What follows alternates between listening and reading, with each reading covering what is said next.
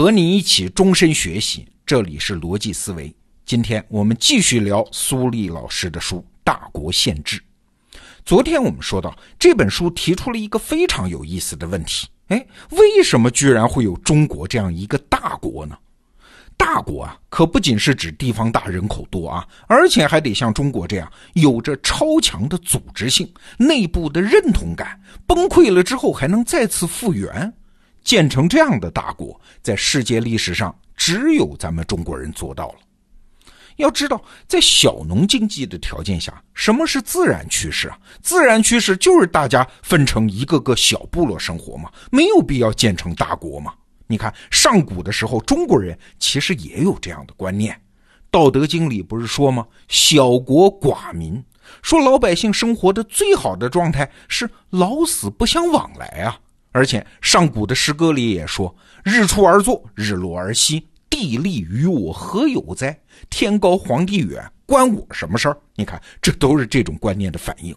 那如果顺着这种观念发展下去，很可能中国这个国家它就不会出现啊，今天的中国也许跟印度是差不多的状态。哎，那为什么独独在中国出现了超大规模的国家呢？按照演化论的规律，这就要到中国人祖先面对的独特的生存压力里去找了。那什么压力呢？首先一个压力是中原地区面对的黄河泛滥问题。每一个文明古国都有一条母亲河，但是啊，咱们中国人的这条黄河，这个母亲呢，性格太暴躁了，太反复无常了，经常泛滥呐，改道啊。哎，如果要治理黄河，那就必须在很大的地理范围内协调、组织、指挥人力和物力。那这个说法不新鲜啊，马克思当年就是这么解释东方社会的独特形态的，所谓的东方治水社会嘛。但是啊，如果我们深一层的看这个问题，就会知道中国文化的很多性格其实就是这么养成的。我小时候啊，就是在长江边长大的。那一到长江的汛期，很多村子就如临大敌呀，因为堤坝一旦破了，生命财产就会被洪水一卷而空，所以防汛时候的气氛跟战场特别像。那首先，领导的权威是非常大的，村里的老人或者是政府的干部，在防汛现场是绝对的权威，他们不仅要调度资源人力，更重要的是，他们还得判断。什么时候我们得严防死守？什么时候实在顶不住了，得及时往下撤呀？这都得凭老人和领导的经验，令行禁止，绝对不允许讨价还价，没有什么民主可讲啊！还有就是防汛的时候，没人跟你讲什么自由意志，什么私有财产，该上大堤抢险你不去啊？什么后果？轻则以后你在村子里就没法混了。重则是要绑起来游堤示众的，我小时候就见过这样的事儿啊。哎，那你说这和现代的法治社会好像有点不那么和谐呀？啊，这不是不尊重人权吗？对，但是如果洪水来了，各家顾各家，嘿，谁都跑不了。听起来这事儿什么游堤示众不合情理，但是如果你真见过那种场面，你就知道完全可以理解。大家在打心眼里也是接受这种权威的，而且你想，防汛的时候往往是整个流域的事情，一处堵住没有用的嘛。那到了关键时刻，必须有一个更高的权威去做判断，牺牲哪个地方你就说吧。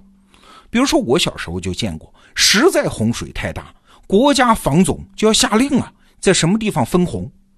分红这两个字听起来简单啊，实际上就是要把一个地方淹掉啊，减轻全流域的压力啊。那这个地方的财产损失，你就想去吧。一般来说都是淹穷的地方、工厂少的地方啊。虽然事后国家会有一些补偿啊，但是那毕竟是家园破碎呀，谁愿意承担这个代价？说到这儿你就明白了。什么叫治水社会啊？它天然会产生超级权威，天然要弱化个人的自由意志、私有产权等等观念。那个家长式的权威也只能做到叫大致公道，但是往往在细节上，在具体的关口上是非常专断的。那这些情况呢，我们这些生活在现代社会的人是没法想象的。但是当年遥想我们中华民族的祖先，生活在中原地区黄河岸边的人，他过的就是这样的生活，所以产生超大规模的国家几乎是必然的事。这是我们这个民族面对的一个压力。那第二个压力呢，就是北方游牧民族带来的安全压力。你想，游牧哎，那是一种非常低效的生产方式，产出很少，而且极不稳定。就算是到今天啊，今天的牧区也流传着一句话，叫“家财万贯，带毛的不算”。什么意思呢？就是别看这家人平时有大群的牛羊，好像很有钱的样子，但是一场瘟疫或者是冬天一场白毛风刮过来，牲畜大量死亡，原来的家产立刻化为乌有。现代尚且如此，古代的游牧民族那个生活状态，你是可想而知的。所以遇到自然变化，游牧民族他怎么办？他只能南下去抢啊！抢谁呀？当然就是抢南边的中原的农耕民族嘛。正是因为北方有这么一群强悍的野蛮人在，所以中原人的老祖宗想过什么小国寡民、老死不相往来的生活，那是不可能的。不但要相往来，还要并肩战斗来，成为兄弟加战友啊！什么地利与我何有哉？你就不用提了。如果没有国家军队的保护，老婆孩子热炕头的小农经济的理想是不可能的。我们中国人都知道一个故事啊。周幽王烽火戏诸侯，它说明啥？说明最晚到周朝的时候，黄河流域的农耕人群就已经建立起了说一个现代的名词啊，叫集体安全防卫机制。事先有种种的盟约和安排啊，有情况的时候通过烽火传递信息、接到信息，大家都要带兵来打仗的。哎，但是你想，并肩战斗。这不是一句说说就行的话啊！农耕民族打仗和游牧民族有很大的区别。游牧民族他平时就生活在马上嘛，生产的形态和作战的形态，这个两种形态差别不大的，所以他的单兵作战能力很强。更重要的是，他们南下抢东西，基本不需要后勤呐，自己带武器、食品呢，就地抢，或者是喝马奶。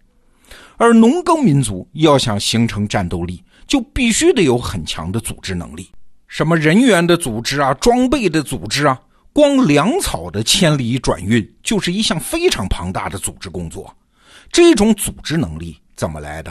逐步发育出来的。赵鼎新老师曾经有一篇文章，就专门讲到这个问题：春秋时期为什么打仗通常只是邻国之间打仗？啊，一个很重要的原因是，那个时代的军队啊，他的后勤组织能力不行，进军的距离有限，所以啊，一个国家能进军多远，往往是他组织能力的指标。比如说，齐桓公的时候，齐国的进军距离有五百公里，但是齐桓公一死呢，齐国就衰落了吗？他的进军距离就变成了三百公里。晋国呢，相对高一点，能达到四百公里。春秋时候最强的是哪家？是楚国，它能达到四百到六百公里。那楚国为什么强呢？答案是它的组织能力强，官僚组织化的程度高。据赵鼎新老师考据啊，春秋时代楚国的官职名称，史料上记载下来的就有六十多种，远远高于其他国家。哎，这就是一个旁证啊。那今天我们举这个例子，就是说明啊，农耕民族的战斗力和游牧民族不同的，它取决于组织能力。哎，组织能力怎么来啊？是我们的老祖宗在对抗北方游牧民族的过程中，一点一点的从无到有的长期发育出来的。总结一下啊，今天我们讲的这两个因素：第一，治理黄河，让中国人形成了超强的跨地域的国家权威。第二，为了对付游牧民族的安全威胁，让中国社会的组织能力早熟吗？咱们中国人的祖先啊，就是在这两个生死攸关的大灾大难中，把一个大国一点点的构建出来的。要不怎么说多难兴邦呢？我们今天说起国家这个词儿，马上唤起的都是什么集体荣誉感、自豪感等等。但是，一旦回到历史现场，哪有那么多美好的情感啊？古人并不是在追求什么虚无缥缈的荣誉，或者是主动设计什么伟大的国家。我们的祖先只是在努力解决那些迫在眉睫的又生死攸关的大问题嘛。今天我们为大家介绍《大国宪制》这本书，只是说了中国这个大国形成的基础条件。那接下来我们就继续聊，为了把这个大国塑造成型，中国人的祖先是怎么在各个方面建构它的。这就是苏立老师这本书的名字嘛，叫《大国宪制》。《大国限制》这本书的金牌版电子书已经在得到 APP 上架，点击本期节目的文稿。或者在得到首页进入电子书栏目就可以购买了。